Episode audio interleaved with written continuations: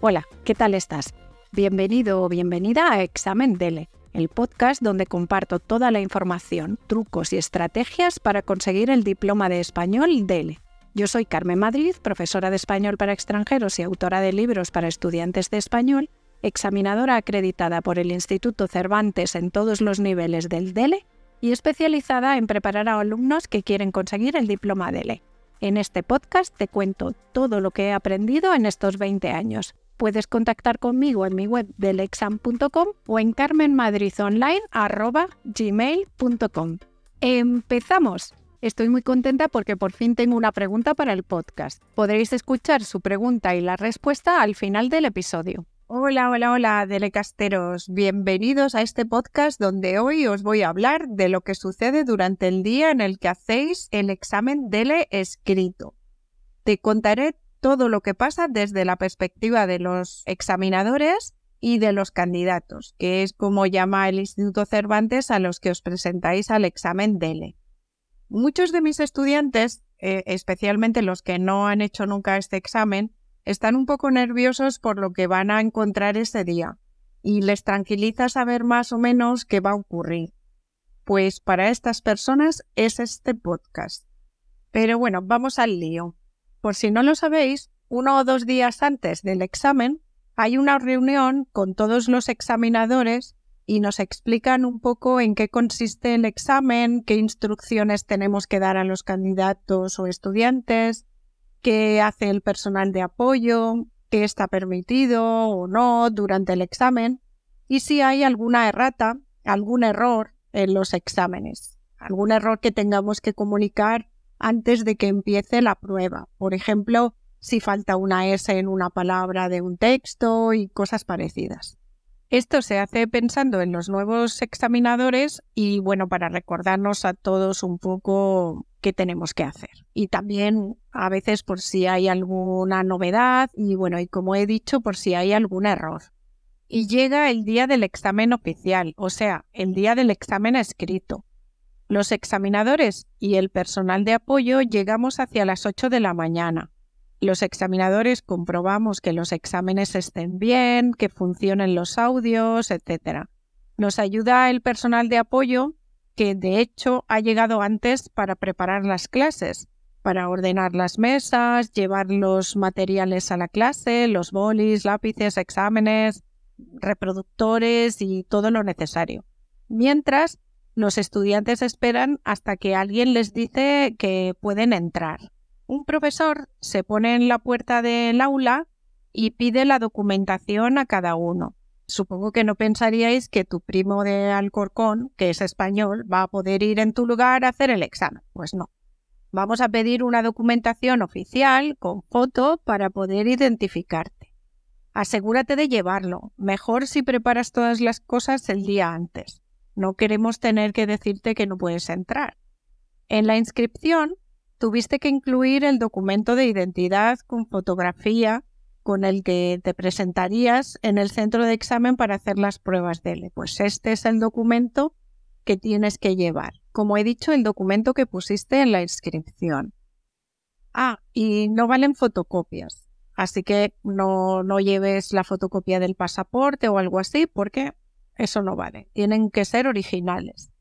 Si te examinas en España del DLA2 con el objetivo de, obtener la nacionalidad española por residencia, debes registrarte obligatoriamente con tu NIE.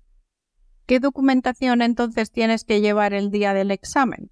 En mi web deleexam.com puedes ver la infografía qué documentación debes llevar el día del examen DELE que proporciona el Instituto Cervantes. También obviamente la puedes ver en su web, claro. El centro de examen se pondrá en contacto con cada candidato con anterioridad a la celebración de las pruebas para confirmar los detalles de la convocatoria, el lugar donde se realizarán las pruebas, los días y las horas de las pruebas de oral y escrita, etc. Por cierto, si no han contactado contigo antes de 10 días de la fecha del examen oficial, llama o escribe a tu centro examinador. Entonces, prepara el día anterior la siguiente documentación. Número 1. El resguardo de inscripción que te hayan entregado en el centro de examen o que te haya enviado el sistema de inscripción en línea a tu dirección de correo electrónico. Número 2. El pasaporte original o el documento de identificación oficial con fotografía que hayas presentado en el momento de la inscripción. Número 3 la convocatoria oficial de examen que has recibido del centro de examen y que incluye información sobre el lugar, el día y la hora de celebración de las pruebas escritas y la prueba oral. Esos tres documentos son los que tienes que presentar. Hay algunos casos especiales para los candidatos que se examinan del DLA2 en España para obtener la nacionalidad española. En cualquier caso, mejor consulta en la web del Instituto Cervantes si tienes alguna duda o alguna pregunta específica. Y hablando de preparar el día antes del examen, las cosas que tienes que llevar, ten en cuenta también lo que no puedes llevar. El Instituto Cervantes recomienda a los candidatos no entrar a la sala de examen con enseres personales, o sea, bolsos, mochilas, dispositivos electrónicos, etc. Pues de lo contrario, se te pedirá que los dejes en un espacio determinado fuera de tu alcance durante la administración de las pruebas. Así que no vas a poder tener el móvil cerca, quizá te pidan incluso que te quites el super reloj que te has comprado, no lo sé, pero tenlo en cuenta que puede ser que ocurra porque es un dispositivo electrónico y están prohibidos. Lleva mejor el reloj de tu abuelo que no te va a poder decir ninguna respuesta de las que están en el examen. Así que de todas formas, si los llevas y los dejas lejos, por favor ponlos en silencio para que no moleste durante la prueba a los demás candidatos ni tú te tengas que levantar a, apagarlo o algo, lo que te pidan. Sí es conveniente que lleves un lápiz, goma, bolígrafo azul o negro, y si quieres algo de comer o beber para la pausa, por si en el centro de examen no, no encuentras nada, no, no hay cantina o no hay ninguna máquina expendedora, pues que, que puedas tener algo de comida o bebida si, si tú ves que lo sueles necesitar. Bueno, como recomendación, eh, que sepas que el azúcar te da energía y quizás sea necesario para la parte final del examen. ¿Dónde debes presentarte para la realización de las pruebas escritas del DELE y a qué hora? Bueno, esto es muy fácil. El lugar, pues donde dice el papel. Debes presentarte en el centro de examen DELE en el que te hayas inscrito, en la dirección en la que está el centro de examen donde tú presentaste la, inscripción. O eh, donde diga el papel que vas a... Bueno, el papel, el mail que vas a recibir del Instituto Cervantes. Ahí dice el lugar, el día y la hora. Entonces debes presentarte en este centro de examen el día en el que te has inscrito y a la hora que te han convocado, a la hora que dice este email que vas a recibir pues un tiempo antes, te dice el lugar y la hora. Pues ahí es donde tienes que presentarte. Después, los estudiantes o candidatos se sientan en un lugar determinado. No vas a poder sentarte al lado de tu amigo para poder echar un ojo a su examen. Hay asientos asignados dependiendo del número de inscripción. Luego tenéis que rellenar algunos documentos, por ejemplo, dónde queréis que os llegue el diploma. Piensa que tiene que ser una dirección donde te pueden llegar cosas dentro de unos dos o tres meses, que es cuando llega el diploma.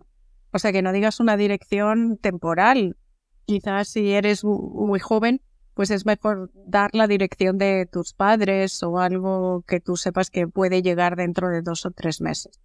Por último, el examinador os dice las últimas instrucciones, por ejemplo, cómo se rellena la hoja de respuesta, cómo se pone el número de inscripción, ya sabéis, estas rayitas a lápiz en la castilla que corresponde al número 6 o al número 5. Y el examinador también nos explica si hay alguna errata en los exámenes, como ya he dicho. Bueno, y ahora ya faltan unos pocos minutos para las nueve. ¡Qué nervios! Como ves, no puedes llegar tarde porque mientras comprueban el pasaporte, os sentáis, rellenáis los documentos y os dan las instrucciones, pasa bastante tiempo. Así que sal de tu casa con mucho tiempo de antelación por si hay algún problema con el medio de transporte o lo que sea con lo que no contabas. Como sabéis, este podcast es para los estudiantes que se presentan a los exámenes DELE de nivel B2 y C1. Entonces os voy a decir ahora la duración de estos exámenes y cómo es el día del examen para estos niveles en concreto. En total, el examen escrito del nivel C1 dura 3 horas y 40 minutos. Empieza a las 9 y termina a las 13.10. Y el examen de nivel B2 empieza a las 9 y termina a las 12.40. Así que lo mejor es que te levantes temprano y tomes un buen desayuno que te ponga las pilas. El día de la convocatoria de examen DELE se administran tres pruebas más la oral para todos los niveles, excepto para el DLC2 que solo tiene dos pruebas más la oral. Entonces los niveles B2 y C1 durante el examen escrito hacen tres pruebas, comprensión de lectura, comprensión auditiva y expresión e interacción escritas. Empieza a partir de las 9 de la mañana en todos los centros de exámenes del mundo. Si por situaciones extraordinarias el Instituto Cervantes decidiera cambiar las horas de administración del examen, lo notificará con suficiente antelación a todos los candidatos inscritos. Entonces, a las 8.55 el examinador reparte ya los cuadernillos de la primera prueba. Antes ya ha repartido las hojas de respuesta y los lápices y gomas de borrar para los que no hayan traído este material. En realidad se lo ponen a todos, pero tú puedes utilizar los tuyos si los has traído. Y comienza el examen a las 9. Lo primero que tienes que hacer es escribir tu nombre y poner el número en la hoja de respuestas. Es algo que tienes que hacer lo primero según recibes la hoja de respuestas porque muchas veces se olvida, algún estudiante se olvida. Se realizan dos pruebas seguidas, lectura y auditiva. Durante las dos pruebas, los examinadores van diciendo el tiempo que falta para terminar cada prueba. Así que si has tenido que guardar el reloj, por la razón que sea, no te preocupes demasiado. Entonces, normalmente avisamos cuando quedan 30 minutos, 20 minutos, 10 minutos, 5 minutos y luego ya, pues cuando quedan dos o así y luego ya para decirte que tienes que dejar de, escribir. La primera prueba es ya de comprensión de lectura. Si estás haciendo el DLB2, tienes 70 minutos para la realización de esta prueba. Y si estás haciendo el DLC1, tienes 90 minutos para la realización de la prueba. La segunda prueba es la de comprensión auditiva. Si estás haciendo el DLB2, tienes 40 minutos para realizar la prueba. Y si estás haciendo el DLC1, pues tienes 50 minutos. Durante estas dos pruebas, los examinadores vigilan que se respeten las normas del examen y a veces comprueban que todo el mundo ha rellenado las hojas de respuesta convenientemente, que los candidatos están utilizando lápiz y no bolígrafo, etc. Los examinadores recogen la hoja de respuestas número uno cuando termina el examen. Y cuando terminan estas dos pruebas, empieza la pausa. No te preocupes que vas a tener unos momentos para descansar y beber, ir al baño, etc. Si estás haciendo el DLB2, tienes de tiempo de pausa desde las 10.50 hasta las 11.20. Y si estás haciendo el DLC1, tienes desde las 11 y 20 hasta las 11.45. Durante la pausa, los examinadores recogen los lápices, ponen en la mesa los bolígrafos para la siguiente prueba, reparten la siguiente hoja de respuesta y es conveniente que también seas puntual cuando regreses a la sala de examen cuando termina la pausa, como te puedes imaginar. Bueno, y ahora voy a explicar el momento baño. Es conveniente esperar este momento para ir al baño, porque claro, si no es tiempo que pierdes del examen. Pero si tienes una urgencia que no puedes evitar y quieres ir al baño durante el examen, pues claro, puedes ir. Pero tienes que saber que hay unas normas. Primero, tienes que avisar al examinador que te permitirá ir al baño si no hay nadie más en el baño. y además tendrás que ir acompañado por alguien del personal de apoyo. Así que el examinador comprobará si hay alguien disponible, me refiero a alguien del personal de apoyo que te puede acompañar al baño, y si no, tendrás que esperar hasta que lo haya. Y por supuestísimo, no puedes llevarte nada del examen. Y ya después de la pausa, la última prueba de esta mañana. La tercera prueba que es la de expresión e interacción escritas. Tanto en el caso de que estés haciendo el DLB2 como el DLC1, tienes 80 minutos para la realización de esta prueba. Y a la 1 y 10 es la recogida de la hoja de respuestas de la prueba 3 en el caso de que te hayas presentado al DLC1 y si te has presentado al DLC2, pues el examen termina con la recogida de la hoja de respuestas número 2 de la prueba 3 a las 12.40. Y por fin, fin del examen. Lo has conseguido, te has presentado a un nivel bastante alto del DELE y lo has terminado. Esto ya es un logro. Enhorabuena, de verdad, esto no es moco de pavo. Solo presentarte y hacer este examen ya es difícil. Pero ya está, ya has terminado una parte. Fuera nervios. Ahora puedes irte a tomar unas cañas al bar más cercano para celebrarlo, excepto que tengas que hacer el examen oral esa tarde. Pero esto ya te lo contaré en otro podcast. En otro podcast hablaremos de cómo es la prueba oral. Los examinadores recogen las hojas de respuesta, cuadernillos de examen, etcétera, después del examen, cuando tú ya, ya te has ido, y entregan todo a la directora o director del examen que se encargará de custodiar los exámenes para entregárselos al Instituto Cervantes y destruir los papeles que no son necesarios. Ah, y que no se me olvide, hablando de estos papeles, un par de cositas sobre lo que recogemos los examinadores. Puedes pedir todo el papel que quieras durante la prueba, pero no vas a poder sacarlo. Sí, ya lo sé, son tus papeles, solo has escrito un borrador o el esquema de la prueba escrita o un dibujo de tu tía Henrietta, eso no importa. No se puede sacar nada del examen, está prohibido, ningún papel, ni el cuadernillo que después se va a destruir y, también estos papeles donde tú has hecho el borrador, todo esto se, se destruye. Pero no se puede sacar nada, no, no te puedes llevar nada del examen. Y la segunda cosa importante que tengo que decirte es qué pasa si se ha producido un incidente durante el examen. Por ejemplo, en uno de los exámenes en los que yo fui examinadora, había obras en el edificio donde se realizaba el examen. Y aunque hablé con los obreros para que hicieran menos ruido durante esos minutos, eh, mientras duraba la audición, pues claro, aún así había un poquito de ruido. Entonces, ¿qué podéis hacer si tenéis una de estas situaciones? Eh, primero, bueno, en este caso que yo os contaba, yo misma rellené un parte de incidencia pero, según el Instituto Cervantes, es el candidato quien debe solicitar una hoja de reclamaciones en su centro de examen y rellenarla con el detalle de la incidencia el mismo día de la administración de la prueba, o sea, el día del examen. El centro de examen será el responsable directo de atender este tipo de reclamaciones. Y ahora sí que sí, colorín colorado, este podcast de hoy sobre el día del examen se ha terminado. Espero que te haya sido útil conocer toda esta información y que te sirva para calmar los nervios. El día del examen DELE es agotador y lleno de nervios, pero también puede ser emocionante y satisfactorio.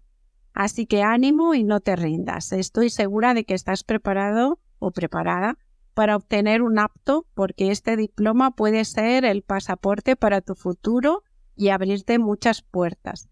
En este podcast no te he hablado todavía de la prueba oral, pero como ya he dicho, lo haré en otro podcast y verás que tranquilo vas a ir a los dos exámenes conociendo todo lo que, lo que vas a vivir ese día. Por cierto, cuando te examines te agradecería mucho que me escribieras un mail contándome de qué temas has tenido que hablar en la prueba escrita y en la prueba oral también. Puedes escribirme a mi carmenmadridonline.gmail.com o puedes entrar en mi web teleexam.com y dejar un comentario. Y aquí tenemos la primera pregunta para el podcast. Georgia de Italia dice, Buenos días, Carmen. Hace unos meses compré tus libros de LB2, prueba escrita y oral. Lamentablemente en este momento no puedo apuntarme a tu curso online para prepararme, pero sigo tus podcasts y tengo una duda. ¿Dónde puedo encontrar los ejercicios pagando 5 euros cada mes? No entiendo esto. Y quería preguntarte algo sobre el examen que haré en noviembre con respecto a la expresión escrita. En el caso de la carta, ¿tengo que poner también remitente y destinatario? ¿O en el DLB2 no es necesario hacerlo? Gracias de antemano, quedo a la espera de tu respuesta, Georgia. Hola Georgia, en primer lugar, gracias por comprar mis libros y por escuchar mi podcast. En cuanto a la pregunta que me haces sobre el encabezamiento de la carta, sí tienes que poner el remitente y el destinatario. Normalmente se ponen uno a continuación del otro, primero el remitente y debajo el destinatario. Puedes hacerlo de manera breve para que no te ocupe mucho espacio ni tardes mucho tiempo en escribirlo pero es necesario porque los correctores, si tú no escribes el remitente y el destinatario, dicen que no estás cumpliendo con las convenciones del género. Si vamos a la página del Instituto Cervantes y entramos en los exámenes DELE y vamos a la guía del examen DLB2, en la página 19 tienes una carta que está calificada como no apta y la persona que ha escrito esta carta empieza. Buenos días, soy María Jensen, una estudiante de Administración Cultural y bla, bla, bla. Posteriormente, en la página 21 están los comentarios de los correctores. Y el corrector dice a propósito de la carta, aunque los textos responden a la situación planteada y tienen en cuenta al destinatario, en ambos casos no se ajustan a las convenciones del género que se le pide en la tarea 1, texto epistolar que el candidato desarrolla en forma de redacción, el saludo no es adecuado. Buenos días, soy María Jensen. Falta la sección de encabezamiento, la despedida, el inicio y cierre de la carta. Bueno, el remitente y el destinatario es parte del encabezamiento. Entonces, en el encabezamiento tenemos que tener el remitente, el destinatario, la fecha y el saludo. Entre la fecha y el saludo inicial puedes poner también el asunto.